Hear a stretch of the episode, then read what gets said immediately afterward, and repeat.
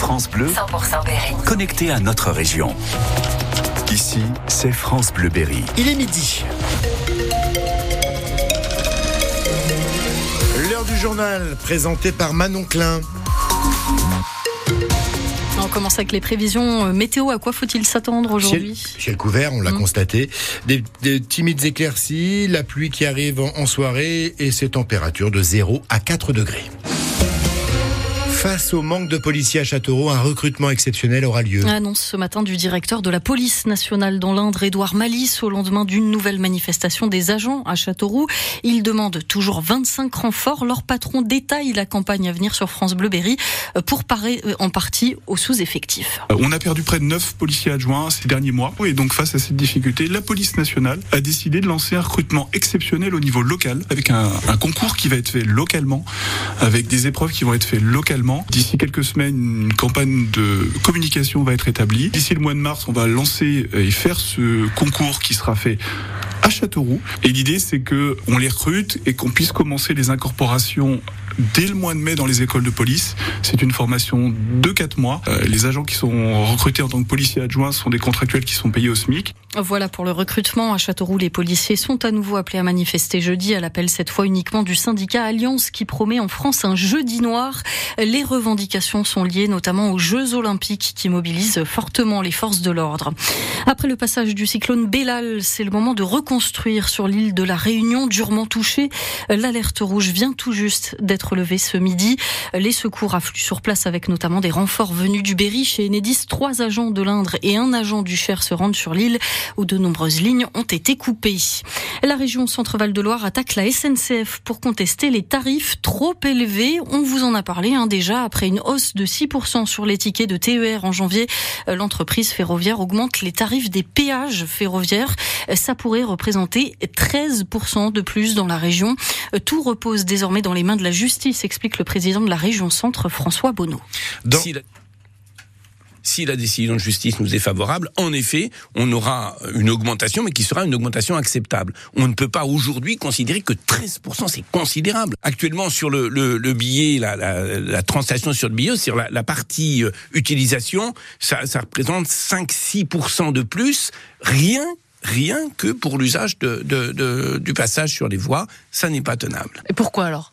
Pourquoi Mais est-ce qu'il faut que le train reste à des prix accessibles? Je vous donne ce chiffre. En 2023, plus 10% d'utilisateurs du train dans notre région. C'est un des meilleurs scores nationaux. On est euh, très satisfait de cela. Ça veut dire que les gens vont vers le train parce que c'est moins producteur de CO2, que les gens vont vers le train parce que justement ils essaient de faire en sorte que ce soit moins cher que la voiture, et notamment que la voiture solo, que les gens vont vers le train pour, pour la sécurité. Le train est redevenu un élément du futur dans la mobilité.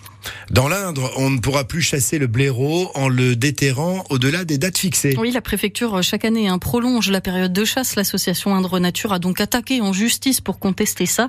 Euh, Le tribunal administratif vient de lui donner raison. La méthode de chasse en déterrement est régulièrement critiquée par les associations de défense de l'environnement et des animaux. Euh, L'association El Cantara, qui accompagne près de 80 jeunes à Bourges, est placée en liquidation judiciaire. Elle assurait le soutien scolaire dans les quartiers des Gibjons, de la Chancellerie et de Moulon, mais elle se trouve aujourd'hui confrontée à un déficit de 70 000 euros qui l'empêche de payer ses cinq salariés. C'est une première depuis la fin de la Seconde Guerre mondiale. Moins de 700 000 bébés sont nés en France l'année dernière selon l'INSEE.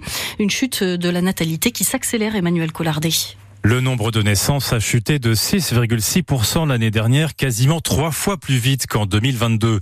La fécondité française n'a jamais été aussi basse depuis une vingtaine d'années. C'est une tendance globale qui touche l'ensemble de l'Europe. Alors, si la population continue d'augmenter, mais moins vite, c'est pour plusieurs raisons. Il y a la baisse du nombre de décès très nette l'année dernière, alors que 2022 avait été marqué par un regain de la pandémie avec le variant Omicron. Et puis, on vit toujours plus longtemps en France. Pour la première fois, l'espérance de vie des hommes atteint même les 80 ans. L'écart continue de se réduire avec celle des femmes, désormais à 85,7 ans.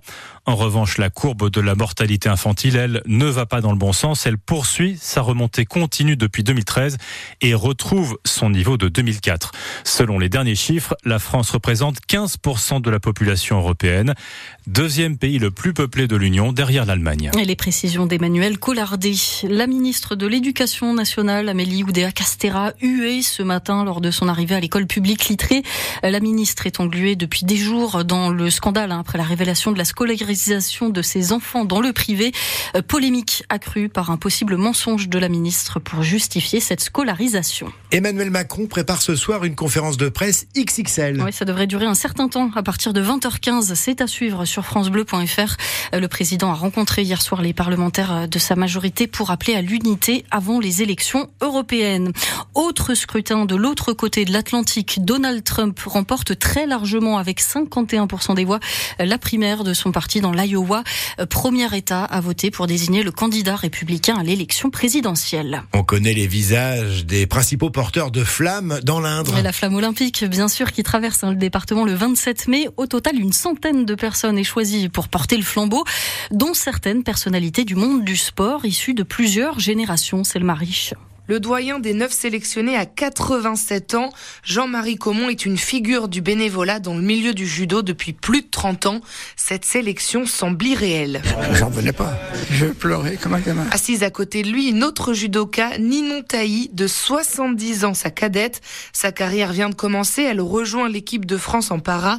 Alors pour elle, c'est un honneur. Audacieux aussi d'un côté parce qu'on ne sait pas non plus les résultats que je vais avoir puisque c'est un pari. C'est juste le tout début de ma carrière.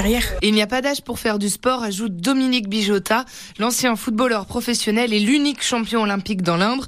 Il a remporté la médaille d'or avec l'équipe de France à Los Angeles en 84. Alors là, bon, on a normalement que 200 mètres à faire, donc on devrait pouvoir y arriver. Mais très sincèrement, ce panel varié est, est très intéressant parce que ça démontre qu'il n'y a pas d'âge dans le sport. Il y a tout simplement un état d'esprit dans le sport. Un moment que Victoire Pitot ne risque pas d'oublier. La jeune boxeuse de Saint-Maur pense aussi à tous les jeunes qui les verront porter la flamme. Et ça peut donner envie, en effet, à, à, certains jeunes de se lancer dans le sport. Victoire Pitot pourrait même participer au JO. Les sélections en boxe dans sa catégorie ne sont pas encore terminées. Euh, plusieurs matchs prévus aujourd'hui à la Cannes, hein, la Coupe d'Afrique des Nations. Euh, le Burkina Faso rencontre la Mauritanie. Au programme également à 18h, la Tunisie affronte la Namibie. À 21h, le Mali rencontre l'Afrique du Sud.